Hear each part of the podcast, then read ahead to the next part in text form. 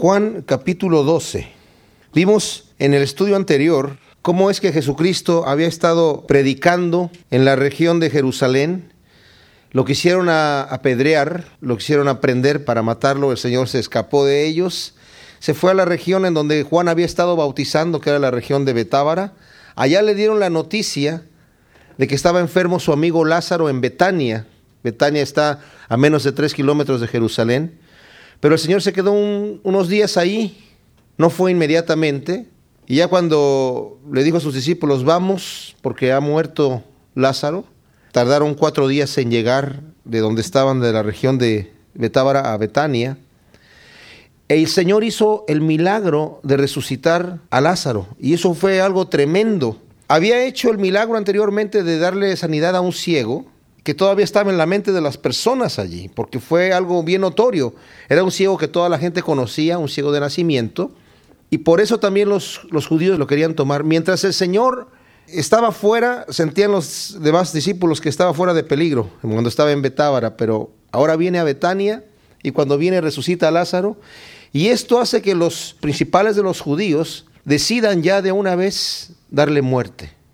Aquí todavía estamos al inicio del capítulo 12, en Betania, donde el Señor está allí, acababa de resucitar a Lázaro, se había corrido la voz y la gente venía a ver a Lázaro. Entonces, eh, continúa el asunto. Ya sabían los judíos en dónde estaba el Señor. Es interesante notar que el último, eh, los dos últimos versículos del capítulo 11 dice, buscaban a Jesús y estando ellos en el templo se preguntaban unos a otros, ¿Qué os parece? ¿No vendrá a la fiesta? O sea, la gente, los judíos andan ya buscando al Señor para prenderlo.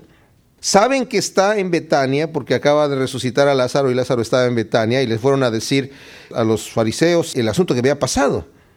Y dice el versículo 57 que los principales sacerdotes y los fariseos habían dado orden de que si alguno supiese dónde estaba, lo manifestase para que le prendiesen. Ellos sabían en dónde estaba en este momento, pero también la escritura nos dice, no aquí en Juan, pero en otros evangelios, que tenían miedo los fariseos, los judíos, de aprenderlo en público, porque la gente lo estaba admirando, estaba viendo las cosas que estaban haciendo y no podían simplemente aprenderlo en público, porque se echaban a la gente encima, se hacía un alboroto terrible. Ellos querían aprenderlo en privado, en donde no hubiera público. Entonces así entrando al capítulo 12 dice que seis días antes de la Pascua vino Jesús a Betania donde estaba Lázaro, el que había estado muerto y a quien había resucitado de los muertos. Y le hicieron ahí una cena. Marta servía y Lázaro era uno de los que estaban sentados a la mesa con él. Notemos el cuadro aquí. Está el Señor en Betania. Los otros evangelios nos dicen, Marcos y Mateo, que estaban en la casa de un tal Simón, el leproso. Obviamente ya no estaba leproso este Simón. Se le quedó el título de leproso porque a, lo mejor era leproso antes y el Señor lo ha de haber sanado. Porque si hubiera estado leproso no podía estar sentado a la mesa con ellos, ni podía invitar nadie a su casa, porque no, la gente no podía tener comunión de esta manera con un leproso. Pero vemos esta información en estos otros evangelios y Lázaro está sentado a la mesa con él. La fiesta es en honor de Jesucristo, si se dan cuenta ustedes aquí hacen una fiesta en su honor y Lázaro está invitado allí. Entonces es algo muy especial, debido tal vez a la resurrección de Lázaro. Marta estaba sirviendo, que es la hermana de Lázaro, y dice que María, hermana de Lázaro, el versículo 3, tomó una libra de perfume de nardo puro de mucho precio y ungió los pies de Jesús y los enjugó con sus cabellos y la casa se llenó del olor del perfume. Y uno de sus discípulos, Judas Iscariote, hijo de Simón, el que le había de entregar, dijo, ¿por qué no fue este perfume vendido por 300 denarios y dado a los pobres? Pero dijo esto no porque cuidara de los pobres, sino porque era ladrón y teniendo la bolsa sustraía de lo que se echaba en ella. Entonces Jesús dijo, déjala, para el día de mi sepultura ha guardado esto, porque a los pobres siempre los tendréis con vosotros, mas a mí no siempre me tendréis. Hay un detalle aquí muy especial. Viene María con una libra de perfume de nardo puro, algo muy caro. De hecho, aquí Judas calcula el precio y dice esto se pudo haber vendido por 300 denarios. O sea, el salario de un año de trabajo de una persona, de un jornalero normal. ¿Qué es lo que hace ella con el perfume? Era una libra, notorio, no era una botellita chiquita que la sacó de su bolsita, sino era una libra, la traía cargando. Venía con premeditación trayendo este perfume. Una cosa tan costosa, ella lo hizo esto en un acto de verdadera adoración. Y notemos esto para que sepamos nosotros lo que significa la verdadera adoración y cómo es que nosotros tenemos que venir a adorar a Dios. A veces pensamos que el momento de adoración es cuando nos juntamos nosotros aquí como iglesia y cantamos al Señor. Y eso es adoración, sí. Pero también la adoración debe de ser un acto mío de continuo en donde yo estoy alabando a Dios, estoy sirviendo a Dios, estoy dando testimonio de lo que Dios ha hecho en mi vida constantemente. Cuando el Señor le dijo a la samaritana que el Padre andaba buscando verdaderos adoradores que le adoraran espíritu y en verdad no se estaba refiriendo a que le cantaran cantos, se estaba refiriendo a realmente adorar a Dios con un corazón de agradecimiento, de amor, de entrega. Normalmente este frasco de alabastro, de perfume, se lo daban a la mujer, tal vez el padre, como un, un, regalo para una dote en el día que se casara. Y si no se llegaba a casar, lo utilizaban para su propia sepultura pero era algo muy personal. Y esta mujer, esta cosa que es súper personal, lo trae. Aquí nos dice que lo derrama en los pies, pero en realidad Marcos y Mateo nos dice que se lo derramó en la cabeza. No confundamos este acontecimiento con el que sucede en Lucas. Lucas al principio del ministerio del Señor, mientras el Señor está en Galilea, viene una mujer pecadora que también trae un perfume y con sus lágrimas llora en sus pies y le lava los pies con sus lágrimas y la seca con su cabello y le está poniendo el perfume. Esta mujer pecadora no tiene un frasco grande de perfume muy caro, simplemente está haciendo este acto y dice que era una mujer pecadora y están también en la casa de un tal Simón, pero es Simón el fariseo en Galilea. No es la misma situación. El único detalle que nosotros vemos aquí parecido es que dice que fue en los pies y con los cabellos. ¿Qué podemos nosotros pensar que tal vez María llegó y rompió este frasco? No solamente lo, le ungió con un poquito y le puso otra vez su, su tapadera, vació completamente el perfume sobre la cabeza y también sobre los pies. Y empezó a secar los pies. Esto fue un acto de adoración tremendo. Era exagerado, podríamos decir. Ella venía ya adorando al Señor en agradecimiento desde que salió de su casa, desde que fue por el perfume aún desde antes, desde que pensó hacerlo. ¿Se imaginan? Esa debe ser nuestra manera cuando venimos a adorar al Señor en comunidad como iglesia. No llegar como muchas personas llegan a ver cómo, a ver cómo me mueve el momento, sino ya venir con el corazón ardiendo de querer. Yo quiero en este momento tener ese, ese momento de intimidad con Dios, de hacer de ese momento de adoración algo especial completamente. Esta mujer viene con este frasco y lo rompe, llegan a la cabeza del Señor, los, todo el vestido, los pies. Este era un perfume especial. Era un perfume que no se iba el olor fácilmente. De hecho, la persona se podía bañar y el olor permanecía. Era bastante intenso. Era muy caro porque era este perfume se conseguía en el norte de la India, un perfume importado y por lo mismo caro. Dice que cuando ella abrió, se llenó toda la casa del olor de este perfume. Y le dice Judas, ¿por qué no fue este perfume vendido por 300 denarios y dado a los pobres? Otros evangelios nos dicen que los otros discípulos también empezaron ahí a decir lo mismo, ¿verdad? ¿Qué es lo que notamos aquí? Estos hombres están allí nada más con el Señor en un momento X, ¿verdad? Admirando en la fiesta. Judas sabemos que su corazón no está con el Señor y critican a una mujer que viene en un acto de verdadera adoración, diciéndole, eh, nos estás haciendo quedar mal a nosotros, nos estás haciendo ver mal a nosotros. ¿Qué es esto? Y aquí el Señor directamente a Judas lo va a reprender. Muchos comentaristas dicen que este hecho pudo haber sido lo que gatilló el hecho de que Judas haya determinado a partir de aquí de entregar al maestro. Sabía que lo andaban buscando, sabía que los, los judíos lo querían tomar en un momento de intimidad donde no estuviese delante del, público, Judas era una persona clave para este asunto.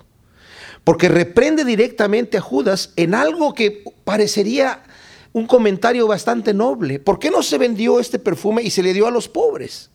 ¿Qué es esto? ¿Qué es esta situación tan exagerada? ¿A quién se le ocurre venir a derramar a la cabeza del maestro un perfume que vale tantísimo dinero? El Señor reprende a Judas y le dice, déjala déjala en paz. En los otros evangelios también el Señor le dice a los demás, déjenla en paz. Y les dice, a los pobres siempre los van a tener con ustedes. En el Evangelio de Marcos dice, y también le agrega Marcos, y les van a poder hacer bien cuando ustedes quieran, pero a mí no siempre me van a tener. No es que el Señor no tenga cuidado de los pobres. Aquí dice que Judas no hizo este comentario porque tenía cuidado de los pobres. El Señor lo sabía. El Señor ve a través del corazón. Y ese muchas veces puede ser el pretexto por el cual no es que yo, ¿y por, qué se gastó tanto dinero en este asunto para el Señor cuando se pudo haber dado a los pobres? No tiene nada de malo ser exagerados en nuestras dádivas que le damos al Señor, de nuestra adoración, de nuestro tiempo, de nuestra... todo. No tiene nada de malo, al contrario. Al Señor le debemos entregar lo mejor que nosotros tenemos y el Señor felicita a esta mujer. De hecho, dice, por esto que ella ha hecho, se va, va a ser recordada siempre. Pero saben un detalle, el Señor tiene cuidado de los pobres, por supuesto que tiene cuidado de los pobres. Pero si nosotros queremos entregarle al Señor lo mejor, también vamos a tener cuidado de los pobres todo el tiempo. Y dice el versículo 7, Jesús dijo, déjala, para el día de mi sepultura ha guardado esto. ¿Qué quiere decir eso? Ella no sabía que era para la sepultura, ella ungió al Señor antes de ser sepultado. Ustedes saben que cuando el Señor resucita, las mujeres que vienen al sepulcro, ¿a qué venían? A ungirlo con especias. Ella utilizó un ungüento carísimo, era un regalo de reyes. El Señor Jesucristo, con este olor, va a ir a la casa de Caifás, a la casa de Anás, delante del Sanedrín, delante de Pilato, y con ese olor de perfume de rey va a ser crucificado. Qué cosa tan tremenda. Recordemos que el Señor va a llegar allí como el rey de Israel. Más adelante vamos a leer que Él va a entrar a Jerusalén montado en un pollino, con, oliendo a rey. Venía listo, vestido, venía con todas las credenciales. Y por eso dice, para el día de mi sepultura. Ellos en ese momento no tenían la, la idea de que el Señor ya iba a morir, ya se iba a entregar en ese momento. Gran multitud de los judíos supieron entonces que él estaba allí y vinieron no solamente por causa de Jesús, sino también para ver a Lázaro, a quien había resucitado de los muertos. Pero los principales sacerdotes acordaron dar muerte también a Lázaro porque a causa de él muchos de los judíos se apartaban y creían en Jesús. Qué terrible. Estos hombres, estos judíos, no tenían la menor intención de ver la verdad. Para nada. No querían saber si realmente ese era el Mesías o no, si era un falso o no. Ellos ya sabían, querían quitar la evidencia. ¿Saben? Ese es un peligro que mucha gente tiene. Hay mucha gente que uno les habla de Cristo y no quieren saber la verdad. Se molestan, se ofenden con odio, rechazan a aquellos que les están mostrando la verdad de Cristo. A mí me impresiona sobremanera cómo científicos que conocen las maravillas que Dios ha hecho, tanto de los astros como de la naturaleza, como del cuerpo humano, eh, la exageración de sabiduría y el derroche de tecnología que el Señor ha puesto en todas estas cosas. Y estos hombres que lo saben, muchos de estos científicos rehusan creer en un diseñador. Es obvio que el diseño está ahí, pero rehusan creer en eso y prefieren creer en la fantasía y la fábula de la evolución que contradice todo tipo de leyes científicas. Es impresionante. ¿Por qué? Porque rehusan, como estos fariseos, ver la verdad. Quieren quitar y deshacer todo tipo de evidencia. Y aquí ellos querían quitar la evidencia de que el Señor había resucitado a Lázaro. El siguiente día, grandes multitudes que habían venido a la fiesta, al oír que Jesús venía a la fiesta, tomaron ramas de palmera y salieron a recibirle y clamaban, Osana bendito el que viene en el nombre del Señor, el Rey de Israel. Y halló Jesús un asnillo y montó sobre él, como está escrito, no temas hija de Sión, he aquí tu rey viene montado sobre un pollino de asna. Esto de tomar palmas era una costumbre que desde el principio del tiempo de los macabeos empezaron a tomar los judíos para aclamar a un rey tomaban palmas y las agitaban y con eso estaban aclamando que ya ese era el nuevo rey. Imagínense ustedes el, el, detalle. La gente había visto la sanidad de este ciego, había visto la resurrección de Lázaro y lo están aclamando rey. Ya no como al principio que lo quisieron hacer rey en Galilea y el Señor se fue. Cuando supo que querían tomarlo como rey, el Señor se fue a orar y los dejó solos allí. Cuando había multiplicado, ¿verdad? Los panes y los peces lo querían aclamar rey. Este era el momento. Este era el momento en donde sí el Señor iba a decir, ok, me dejo, me dejo que me aclamen rey y voy a entrar como un rey. Y está bien, que digan aquí, Israel, tu rey viene. Y viene montado sobre un, pollino, que también era el tipo de entrada triunfal del rey a su, a su pueblo. Entonces viene En el momento oportuno, incluso oliendo a rey, como dije, montado sobre un pollino de asna. La gente lo iba clamando, Osana, bendito el que viene en el nombre del Señor, el Rey de Israel. Estas cosas no las entendieron sus discípulos al principio, pero cuando Jesús fue glorificado, entonces se acordaron que estas cosas estaban escritas acerca de él y de que se las habían hecho. Y daba testimonio la gente que estaba con él cuando llamó a Lázaro del sepulcro y le resucitó de los muertos, por lo cual también había venido la gente a recibirle, porque había oído que él había hecho esta señal. Pero los fariseos dijeron entre sí, ya veis que no conseguís nada, mirad, el mundo se va tras él. Nuevamente, este era un momento crucial. Los fariseos estaban perdiendo terreno completamente. Ellos no podían recibir a este rey porque, aunque ellos sabían que era el Mesías, se convencieron de que no venía con las credenciales que ellos seguro ellos debían tener. Saben, este es un detalle especial, porque nosotros podemos creer la mentira. Yo puedo mentirme a mí mismo suficientes veces hasta que yo me crea la mentira. Yo he conocido varias personas así. Me trato de convencer de que eso no es cierto, de que eso no es cierto y al final Dios permite que yo me quede ciego, si no quiero ver. Si cierro los ojos, el Señor permite que yo me quede ciego. Y estos hombres al ver que la gente está recibiendo al Señor, que lo están aclamando rey, en vez de decir, bueno, tal vez sí es el verdadero Mesías, tal vez nos conviene aclamarlo rey. Si este es el que está sido enviado del Padre, pues aclamémoslo rey. ¿A quién se le ocurre? ¿En qué mente cabría? Eh, sobre todo de los fariseos. De los saduceos yo lo podría pensar porque ellos no creían en la resurrección. Pero los fariseos que sí creían en la resurrección, ¿cómo se atreven a pelear contra Dios? ¿Qué fruto van a ganar? su propia condenación. Pero estaban ya convencidos de que esto no es así. Bajo cualquier situación, aun cuando Jesucristo resucite, eso no les va a interesar que resucitó. Ellos van a querer tapar esa evidencia con una mentira sobornando a los soldados. Aquí había dado la vista a un ciego, habían visto la evidencia, habían visto muchas evidencias, resucitado a Lázaro. La gente lo está clamando rey, en vez de decir, oye, en realidad nosotros puede ser que estemos mal. No, no conseguimos nada. Ya ven que no conseguimos nada. Qué terrible cosa. Había ciertos griegos entre los que habían subido a adorar en la fiesta. Estos pues se acercaron a Felipe, que era de Bethsaida, de Galilea, y le rogaron diciendo, Señor, quisiéramos ver a Jesús. Felipe fue y se lo dijo a Andrés, entonces Andrés y Felipe se lo dijeron a Jesús. Jesús le respondió diciendo, ha llegado la hora para que el Hijo del Hombre sea glorificado. De cierto, de cierto os digo, que si el grano de trigo no cae en la tierra y muere, queda solo, pero si muere, lleva mucho fruto. El que ama su vida la perderá, y el que aborrece su vida en este mundo para vida eterna la guardará. Si alguno me sirve, sígame, y donde yo estuviere, allí también estará mi servidor. Si alguno me sirviere, mi Padre le honrará. Estos griegos que vienen eran eh, helenistas, llegan con Felipe, Felipe tenía un nombre griego, Felipe le dice a Andrés, Andrés estaba de alguna manera más cercano al Señor y le vienen al Señor con esto. Hay unas personas que te quieren ver. Aquí no se nos responde si el Señor los recibe o no los recibe. Es muy probable que el Señor estuviera allí delante de los griegos, pero no podían los griegos llegar así nada más a interrumpir, sino fueron primero con un, discípulo y dijeron, queremos ver al maestro, queremos tener una plática con él. El Señor no tiene una plática con los griegos en realidad, no tiene tiempo para una entrevista. Lo que sí, me imagino yo que los griegos escucharon lo que el Señor tiene que decir, porque así como cuando vino Nicodemo a entrevistarse con el Señor, Nicodemo no pudo hacer ninguna pregunta porque no la tuvo que hacer. El Señor ya sabía lo que había en su corazón y le dijo. Le contestó, de cierto, de cierto te digo que el que no naciere de nuevo no puede entrar en el reino de Dios. Entonces su pregunta era, ¿qué, debo hacer para entrar en el reino de Dios? Pero no la logra verbalizar.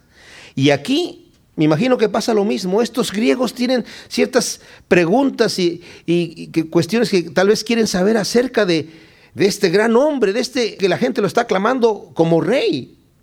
O sea, lo acaban de aclamar rey de Israel. Acaban de hacer todo este asunto y la fama de que le dio vista a un ciego y de que resucitó a Lázaro y ha hecho muchísimas otras señales. Tenemos ciertas preguntas que hacerle y el Señor solamente responde y dice, el versículo 23, ha llegado la hora para que el Hijo del Hombre sea glorificado. O sea, este es el momento. Antes no era el momento. Antes el Señor se escondía, ahora no se va a esconder más. Antes el Señor huía cuando lo querían tomar, corría más rápido que los que lo querían tomar y salía. Pero ahora el Señor viene a dar su vida. Y dice, versículo 24, de cierto, de cierto os digo que si el grano de trigo no cae en la tierra y muere, hablando de su propia muerte, queda solo, pero si muere lleva mucho fruto. Qué amor de Dios hacia nosotros. Entregar su vida para que nosotros seamos fruto y recogernos en su granero. Yo siempre me maravilla el pensamiento de que el Señor a nosotros nos incita para que busquemos los tesoros del reino de los cielos, ¿verdad? Busquemos las cosas de arriba. Y así como Moisés no quiso entregarse a los placeres de este mundo, habiendo puesto la mirada en, algo que era mayor, ¿qué era lo que el Señor iba a ganar con todo este sacrificio y con toda esta obra que Él hizo? ¿Qué tesoro iba a ganar? ¿Y saben cuál es el tesoro? Nosotros. Es un amor puro y verdadero tenernos con Él en el reino de Dios. Qué cosa tan tremenda.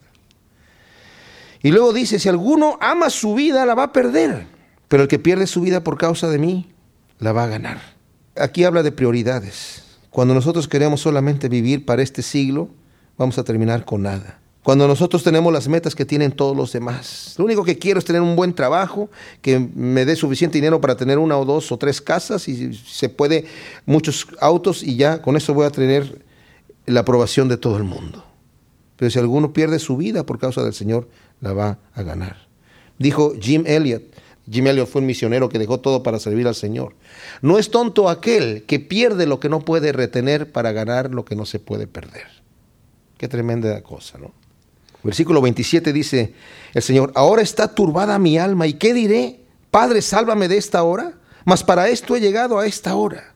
Padre, glorifica tu nombre. Entonces vino una voz del cielo que dice, lo he glorificado y lo glorificaré otra vez. Y la multitud que estaba allí había oído la voz y decía que había sido un trueno. Otros decían, un ángel le ha hablado. Respondió Jesús y dijo, no ha venido esta voz por causa mía, sino por causa de vosotros. Ahora es el juicio de este mundo.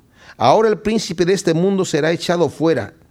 Y yo si fuere levantado de la tierra, a todos atraeré a mí mismo. Y decía esto dando a entender de qué muerte iba a morir. Le respondió la gente, nosotros hemos oído de la ley que el Cristo permanece para siempre. ¿Cómo pues dices tú que es necesario que el Hijo del Hombre sea levantado? ¿Quién es este Hijo del Hombre?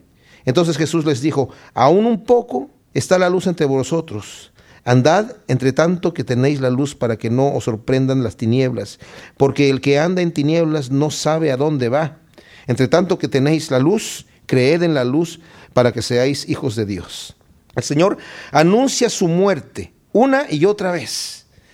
Y cuando habla de que este va a ser glorificado el nombre del Padre también, habla de la glorificación en, en, su muerte y en su resurrección. La gente no entiende completamente, pero sí entienden que el Señor está diciendo que va a morir. Y justamente cuando dice en el versículo 32, si yo fuere levantado de la tierra, a todos atraeré a mí mismo, dice el 33, y decía esto dando a entender de qué muerte iba a morir, les dio a entender a quién, a la gente que estaba ahí de qué muerte iba a morir. Había dicho que el grano tiene que ser plantado abajo, pero dice, ¿cómo voy a morir siendo levantado en un madero? Algunos toman este versículo como que diciendo ya no hay necesidad, yo escuché a algunos que decían, no hay necesidad de, predicar más, ya no hay necesidad de evangelizar, solamente necesitamos levantar el nombre de Cristo y Cristo va a traer a todos así, a, sí mismos. Pero aquí la palabra levantar no se refiere a levantar físicamente, no exaltar el nombre de Cristo. Y nos da la explicación además aquí que es hablando de la muerte que iba a morir. Ellos entendieron esto y le dicen, ¿cómo dice la escritura que el Cristo va a vivir eternamente? y va a reinar para siempre, porque eso sí lo dice la escritura en muchas partes. Ellos tenían esta interpretación, es lo que creían ellos que iba a suceder. Y sí va a suceder, pero va a suceder posteriormente, cuando el Señor venga a reinar por segunda vez y va a reinar para siempre. Pero en este momento ellos no entendían que el Señor tenía que morir en la cruz para perdón de nuestros pecados.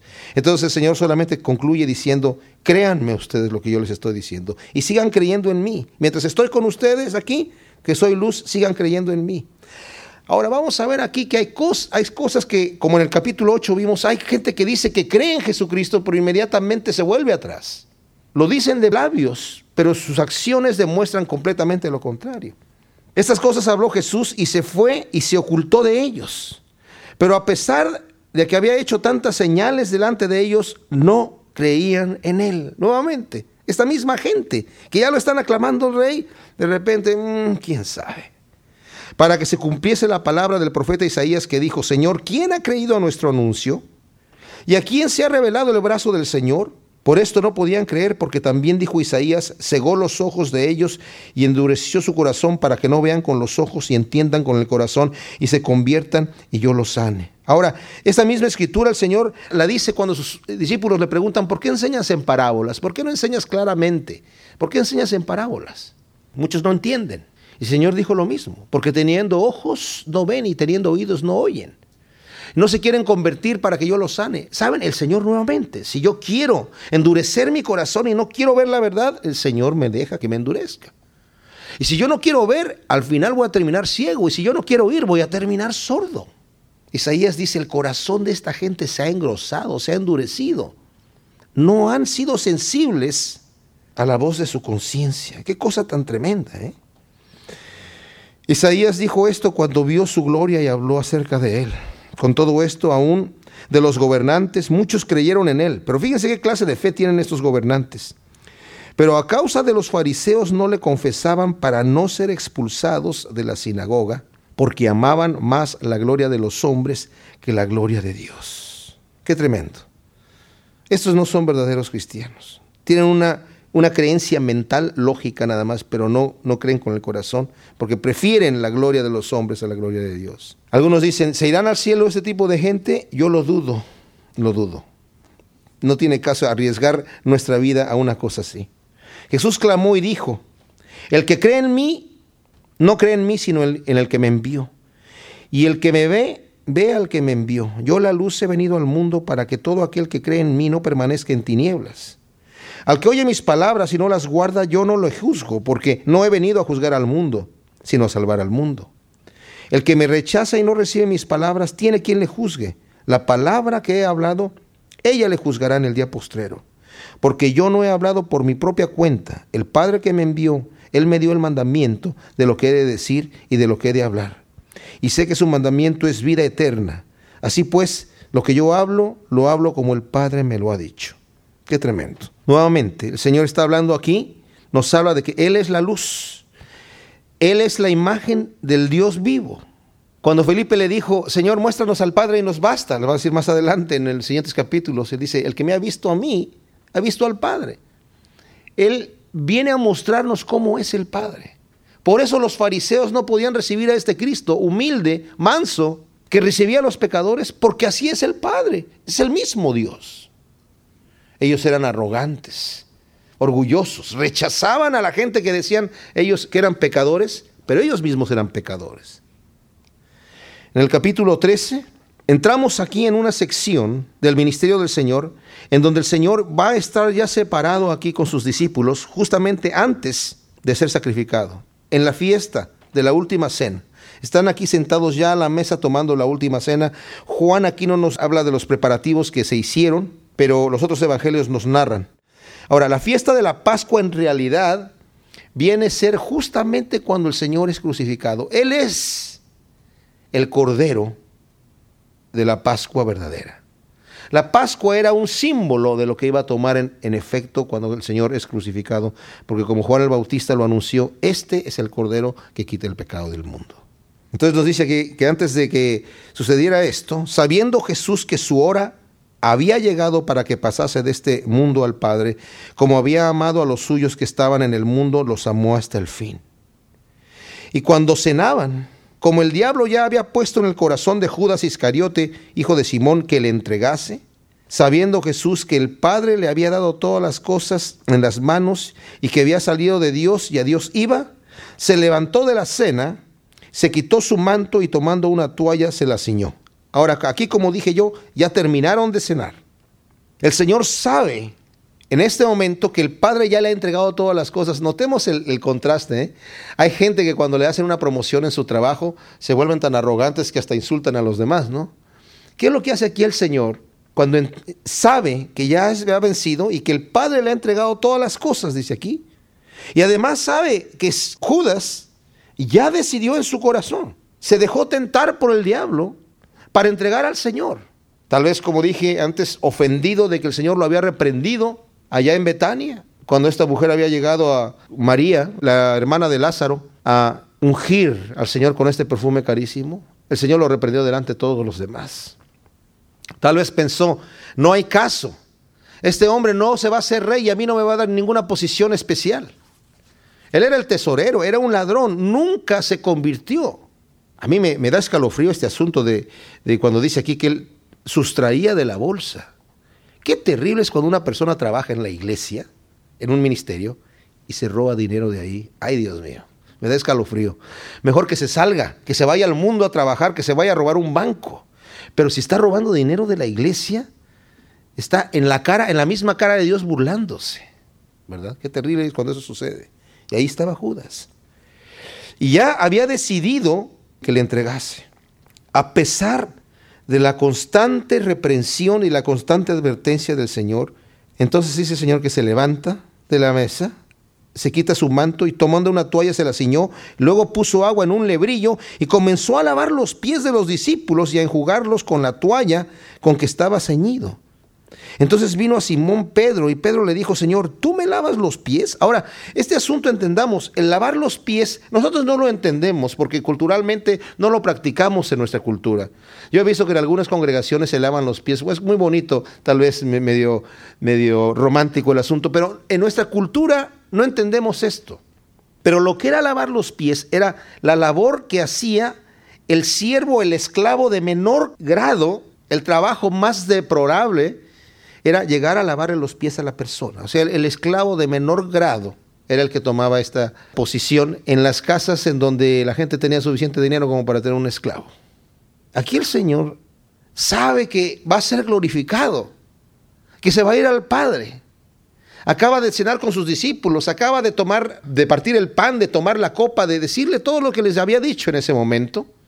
Y cuando terminan de cenar, se levanta todo el mundo está esperando qué va a hacer ahora el gran maestro. El gran maestro va a hacerse el siervo más humilde en este momento. Y no crean ustedes que lo hizo como un toque romántico, lo hizo en verdad.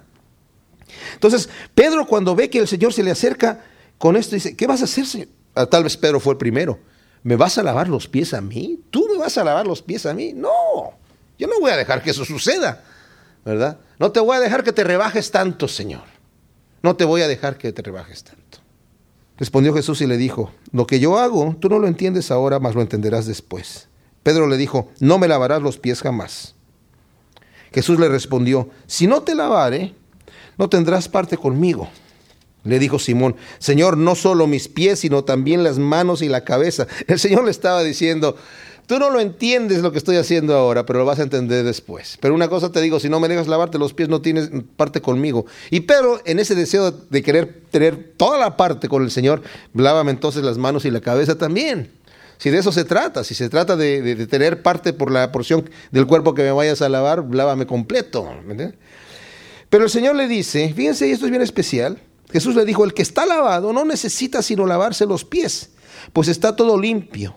Y vosotros limpios estáis, aunque no todos, porque sabía quién le iba a entregar y por eso dijo, no estáis limpios todos. ¿Quién le iba a entregar? Judas.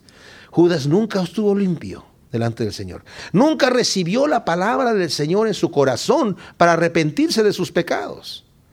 Yo me imagino a los discípulos escuchando al maestro durante los tres años que anduvieron con él.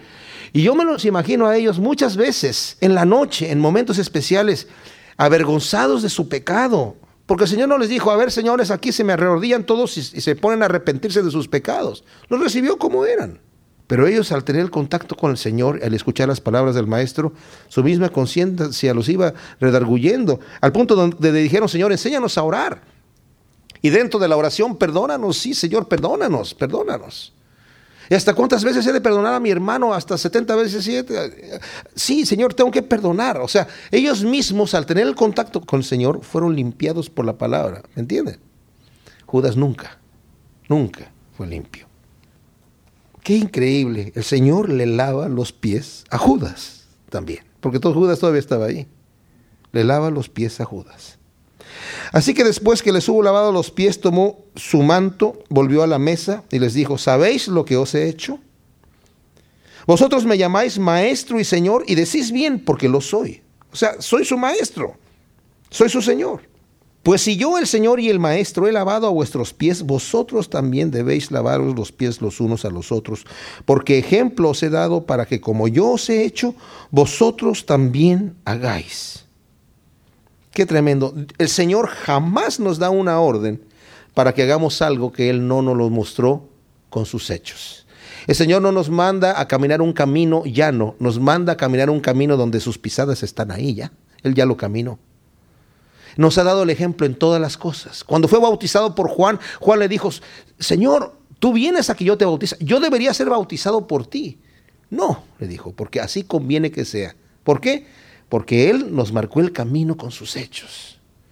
Y esto dice, así como yo hice, ustedes deben hacer. Lámense los pies unos a otros. Y yo siendo el maestro, siendo el Señor, siendo el jefe, no vine a demandar, a ver aquí, vengan a servirme. Eso es lo que sucede en nuestros días. Eso es lo que sucede en, la humanidad normal. Incluso en las iglesias normales. Pocas son las iglesias en donde el pastor, el que está más arriba, es el sirviente de los demás. Contadas con la mano, yo me imagino. Porque todo el mundo quiere ser servido. Ya tiene una posición especial. Ya tiene que tener a los sirvientes allí para, para estar ahí. Y el Señor no era así. El Señor pudo haber sido así. A lo mejor si hubiera sido así lo hubieran respetado los fariseos si hubiera traído gente y a todo mundo así, hay cuidado con este tipo porque nos puede perjudicar. Pero como era humilde, como era manso, no era débil. La palabra mansedumbre significa poder bajo control. No era débil. No confundamos la mansedumbre y la humildad con la debilidad de carácter, como el mundo lo, hace. ellos no entienden. El mundo carnal no entiende las virtudes del Espíritu. Entonces el Señor esto que hace aquí lo está haciendo delante de un grupo de personas en donde solamente hay uno que no lo entiende, Judas. Los demás están impresionados. Pero ellos también, como no habían recibido el Espíritu Santo todavía, Constantemente se estaban peleando a ver quién iba a ser el mayor, quién es el que va a estar más cerca del Señor ahora que el Señor tome su reino, quién va a ser el primer ministro. Y pues todo el mundo decía, no, pues yo, no, a mí me llamó primero, no, pero a mí siempre me llama cuando está en privado, no, pero es que yo, no, pero... Y me, me imagino ahí los pleitos terribles. Y el Señor también los reprende por estos, estas discusiones que ellos tienen. Constantemente les dicen, en, la gente aquí, en el mundo, a los que le llaman benefactores, son gente que se enseñorean de los demás y demandan servicio. Dice, entre vosotros no debe de ser así. El que quiera ser el mayor tiene que hacerse como el menor. Y aquí el Señor les demuestra. Esto es lo que es ser el mayor, el siervo de todos. Y dice el Señor aquí, el versículo 16, de cierto, de cierto os digo, el siervo no es mayor que su Señor, ni el enviado es mayor que el que le envió. Si sabéis estas cosas, bienaventurados seréis si las hicieres. No hablo de todos vosotros, yo sé a quienes he elegido, mas para que se cumpla la escritura, el que come pan conmigo levantó contra mí su calcañar. Ahí estaba Judas y estaba escuchando otra vez. El Señor le había dicho anteriormente, uno de ustedes me va a entregar, y el que me va a entregar, más le valiera no haber nacido. Ahí estaba Judas escuchando. Pero así como dije anteriormente, una vez endurecido el corazón, no hay voz que penetre al oído sordo. Una vez endurecido el corazón, no hay señal que penetre al ojo ciego. Y de eso tenemos que tener cuidado porque nosotros todos somos candidatos. Cuando no escuchamos la voz del Espíritu Santo, que nos está diciendo, no, esto no, por acá, eso sí. Si no nos dejamos guiar por el Espíritu Santo, somos candidatos a endurecernos. Y después ya no sabemos. Andamos en tinieblas. Ya no sabemos para dónde es arriba, para dónde es abajo, para dónde es afuera y para dónde es adentro. Necesitamos ser sensibles a la escritura, a la palabra de Dios, a lo que el Señor nos muestra a través de su Espíritu Santo en nuestros corazones. Desde ahora os lo digo antes que suceda para que cuando suceda creáis que yo soy. Nuevamente, ¿qué es lo que el Señor les acaba de decir ahora? El que come pan conmigo levantó contra mí su calcañar. Saben, el Señor Jesucristo les muestra a sus discípulos que Él sabía que uno de ellos lo iba a entregar. No tanto porque quisiera impresionarlos. Sí, en cierta manera para advertir a Judas, pero ¿saben por qué creo yo que es vital que el Señor les estaba enseñando? Para que se diera cuenta tanto Judas como los demás que al Señor jamás lo engañaron, que el traidor, el Señor siempre supo quién era y qué iba a hacer y cuándo lo iba a hacer y que no fue por sorpresa. Judas pensó, le voy a dar un beso y con eso ni vas a ver qué pasó. Y le cuando da el beso le dice, amigo, con un beso entregas ¿Me, entiendes? O sea, es una cosa tremenda lo que sucede aquí. Y el Señor les dice, se los estoy diciendo antes de que suceda para que cuando suceda, creáis que yo soy. De cierto, de cierto os digo, el que recibe al que yo enviare, me recibe a mí, y el que me recibe a mí, recibe al que me envió. Habiendo dicho esto, Jesús se conmovió en espíritu y declaró y dijo, de cierto, de cierto os digo que uno de vosotros me va a entregar. Saben, esto es impresionante.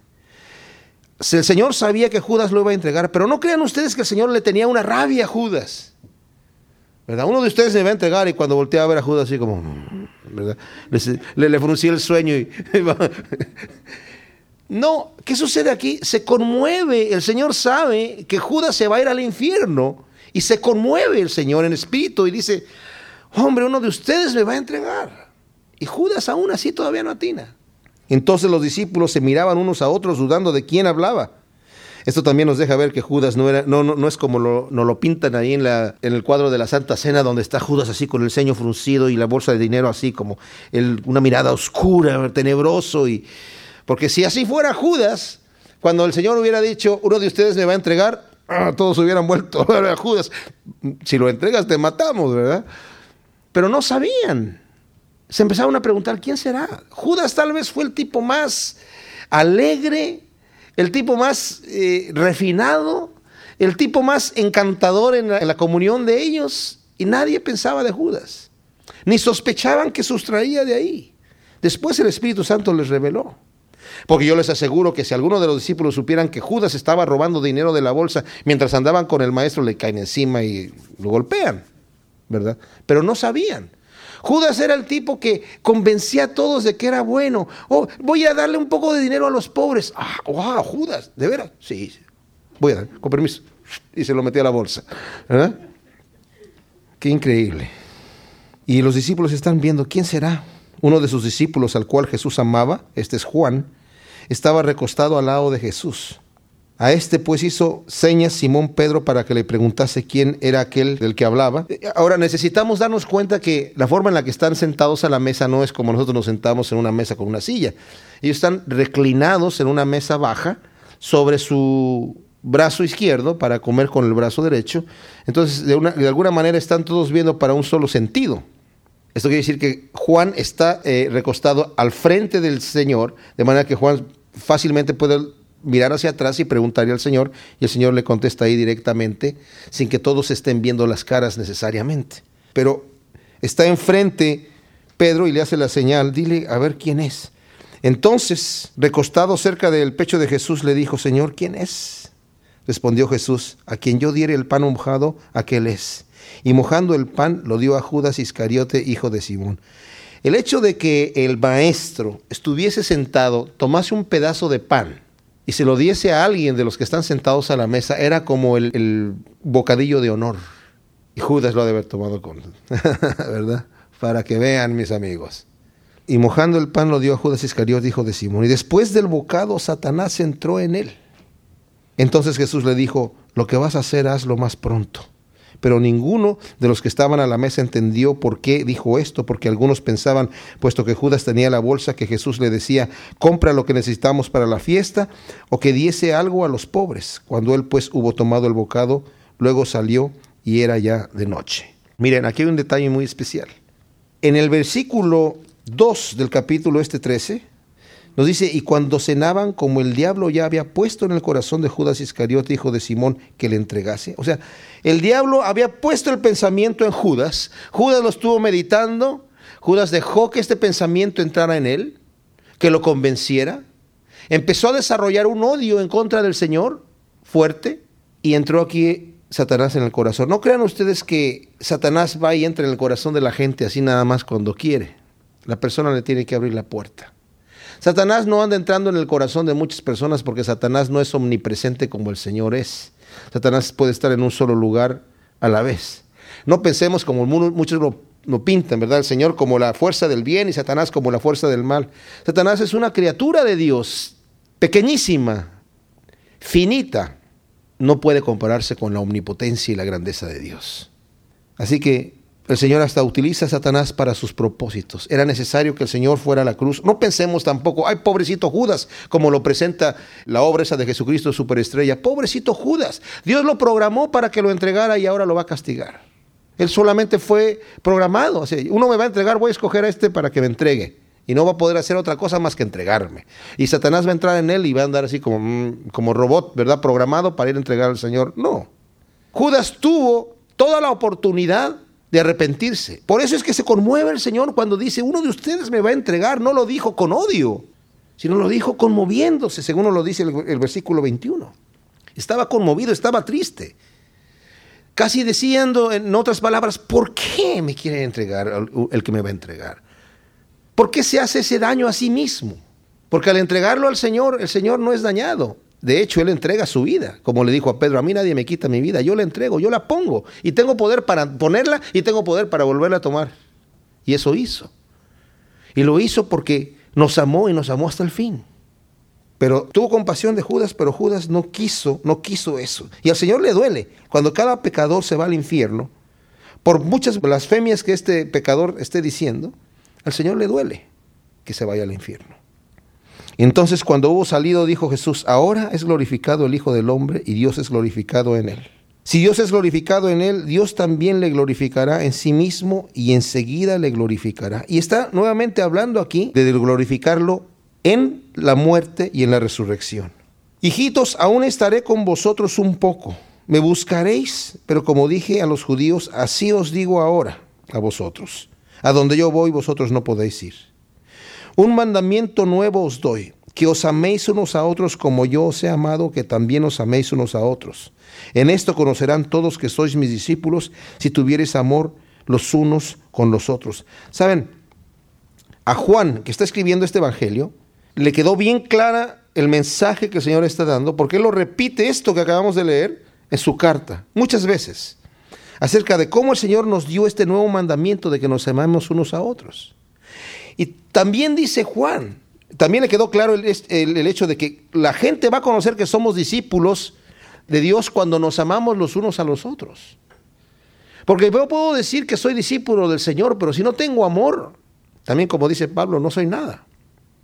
Juan dice, si tú dices que amas a Dios y aborreces a tu hermano, eres un mentiroso. Porque si tú Dices que amas a Dios a quien no ves y aborreces a tu hermano. ¿Cómo puedes aborrecer a tu hermano a quien ves y decir que amas a Dios a quien no ves? De hecho, sabiendo yo que todos los seres humanos, aun, los malos, aun mi enemigo, como también me dice el Señor que debo de amar a mi enemigo, están hechos a imagen de Dios y de tal manera Dios amó al mundo, a todo el mundo, que dio a su Hijo a morir en la cruz. Dios ama a todo el mundo. Si yo aborrezco a alguien que Dios ama, ¿cómo quedo yo con Dios? ¿Cómo puede alguien llegar a mí a decirme que, me ama y aborrece a uno de mis hijos? No puede ser. Si aborrece a uno de mis hijos, no me ama a mí. Porque el que verdaderamente me ama va a amar a mi hijo, a quien yo amo también. Saben, a, mí me maravilla cuando en situaciones así como eh, cuando pasó lo de eh, eh, allá en Nueva York, lo de las torres, y, cuando ha habido en diferentes situaciones los tsunamis que ha habido y las tragedias que suceden con los huracanes y todo eso, los lugares en donde hay demasiada pobreza y la gente necesita, siempre está presente la iglesia de Dios, los cristianos ayudando. Y eso es un testimonio al mundo de que somos los hijos de Dios. Eso, es, eso tiene que ser, eso debe de ser para que la gente glorifique al Padre. Solamente lo van a glorificar aquellos que abren los ojos, porque hay quienes no lo quieren recibir y pues ellos jamás lo van a ver. Otro detalle que también Juan retiene mucho es cuando le dice a Pedro, Pedro, no te voy a lavar todo porque tú ya estás limpio, solamente te voy a lavar los pies. Nosotros caminando por este mundo lleno de pecado nos manchamos un poco, pero también dice en su primera carta, en el capítulo 1, versículo 9 dice, si confesamos nuestros pecados, Él es fiel y justo para, o sea, a confesárselos aquí al Señor, decirle, Señor, he pecado, como cristiano. Él es fiel y justo para perdonarnos y limpiarnos de toda maldad. Su sangre nos limpia de todo pecado. Qué tremenda cosa. Jesús anuncia la negación de Pedro aquí, del versículo 36 al 38, y dice, le dijo Simón Pedro, Señor, ¿a dónde vas? El Señor acaba de decir, a donde yo voy ustedes no van a poder venir. ¿A dónde vas? La pregunta era, ¿a dónde vas que no pueda ir yo contigo? ¿O crees porque yo no quiero ir contigo? ¿A dónde vas, Señor? Jesús le respondió, a donde yo voy no me puedes seguir ahora, pero me seguirás después. Le dijo Pedro, Señor, ¿por qué no te puedo seguir ahora? Mi vida pondré por ti. ¿Saben? ¿Ustedes creen que Pedro estaba diciendo la verdad? Sí. Él estaba hablando con el corazón en la mano. Señor, yo estoy dispuesto. Y dice aquí, mi vida pondré por ti. Jesús le responde, ¿tu vida pondrás por mí? De cierto, de cierto te digo que no cantará el gallo sin que me hayas negado tres veces. Pedro no conocía el momento en donde él iba a fallar. Saben, Dios es tremendamente amoroso con nosotros. Él sabe cuándo le vamos a fallar. Y aún así, cuando venimos nosotros arrepentidos delante de Él diciendo, Señor, perdóname, ya no lo voy a volver a hacer, el Señor no nos responde, ¿cómo dijiste? ¿Que no lo vas a volver a qué? hacer. Lo vas a hacer mañana a las 3.15 de la tarde. No me responde así el Señor, porque nos moriríamos. Y tampoco me dice el Señor, no te perdono porque ya te conozco que eres rebelde y lo vas a volver a hacer. Yo soy Dios, yo sé todas las cosas. No me responde el Señor así. Me trata como está en mi corazón en el momento. Sí, Señor. Me perdona en ese momento, me, me conforta. Y cuando yo peco, tengo que volver a pedirle perdón al Señor. Ahora, no debemos andar pecando todo el tiempo. Debemos dejar que el Señor nos guíe en su camino de luz, de verdad y de santidad. Pero pecamos. De cualquier manera vamos a seguir pecando porque somos pecadores. Nosotros nacimos en este cuerpo de pecado. Y no pecamos, digo, no somos pecadores porque pecamos, sino pecamos por cuanto somos pecadores. Y lo que sale de nosotros es pecado. Cuando nosotros no dejamos que el Espíritu nos controle, pecamos. Debemos ser sabios para no pecar. Pero la Biblia nos dice, y Juan, que conoce este detalle perfectamente bien en su primera carta, dice, el que dice que no peca es mentiroso y le hace a Dios mentiroso. Todos pecamos, todos pecamos. Pero hay una gran diferencia entre un inconverso y un cristiano. El, el inconverso cuando peca no le importa y ha planeado seguir pecando toda su vida. El cristiano cuando peca le duele en el corazón profundamente y viene al Señor llorando arrepentido de su pecado el Señor lo levanta. Escudriñemos nuestros corazones. Cuando nosotros pecamos, ¿qué hacemos? ¿Ya planeamos volver a pecar? Si hacemos eso, no nos hemos arrepentido. Pero si cuando pecamos realmente nos remuerde en la conciencia y venimos delante del Señor arrepentidos, el Señor conoce nuestro corazón. Si nosotros no tenemos ese arrepentimiento, necesitamos con toda diligencia buscarlo, pedirlo al Señor y decirle, Señor, quítame la maldad de mi corazón para que cuando yo peque realmente me duela, para que mi vida vaya yendo de gloria en gloria, perfeccionándome con el tiempo y no degradándome, sino yendo hacia arriba y no hacia abajo. El Señor aquí, en los siguientes capítulos de Juan, el Señor les va a dar unos tesoros a sus discípulos tremendos. Ya aquí empezó la plática y va a terminar hasta el capítulo 17 y la plática que el Señor va a estar hablando con ellos hasta el momento que va a entrar en el huerto de Getsemaní. Les recomiendo mucho que estudiemos estas, estas palabras del Señor, ¿verdad? Juntos y dejemos que el Espíritu Santo nos hable, a ver qué es lo que tiene el Señor también para nosotros. Oremos. Gracias Señor, te damos por tu palabra. Ciertamente queremos aprender, así como esta mujer, la verdadera adoración, Señor. María, que vino a derramar el tesoro más preciado que ella tenía, a tus pies. Queremos derramar nuestra vida ahí también, Señor. Queremos escuchar las reprensiones que tú hiciste a aquellos que andan en tinieblas. Queremos caminar en la luz, Señor, en tu luz. Queremos practicar el amor, Señor. Ayúdanos, guíanos, dirígenos con tu Espíritu Santo en el nombre de Cristo Jesús. Amén.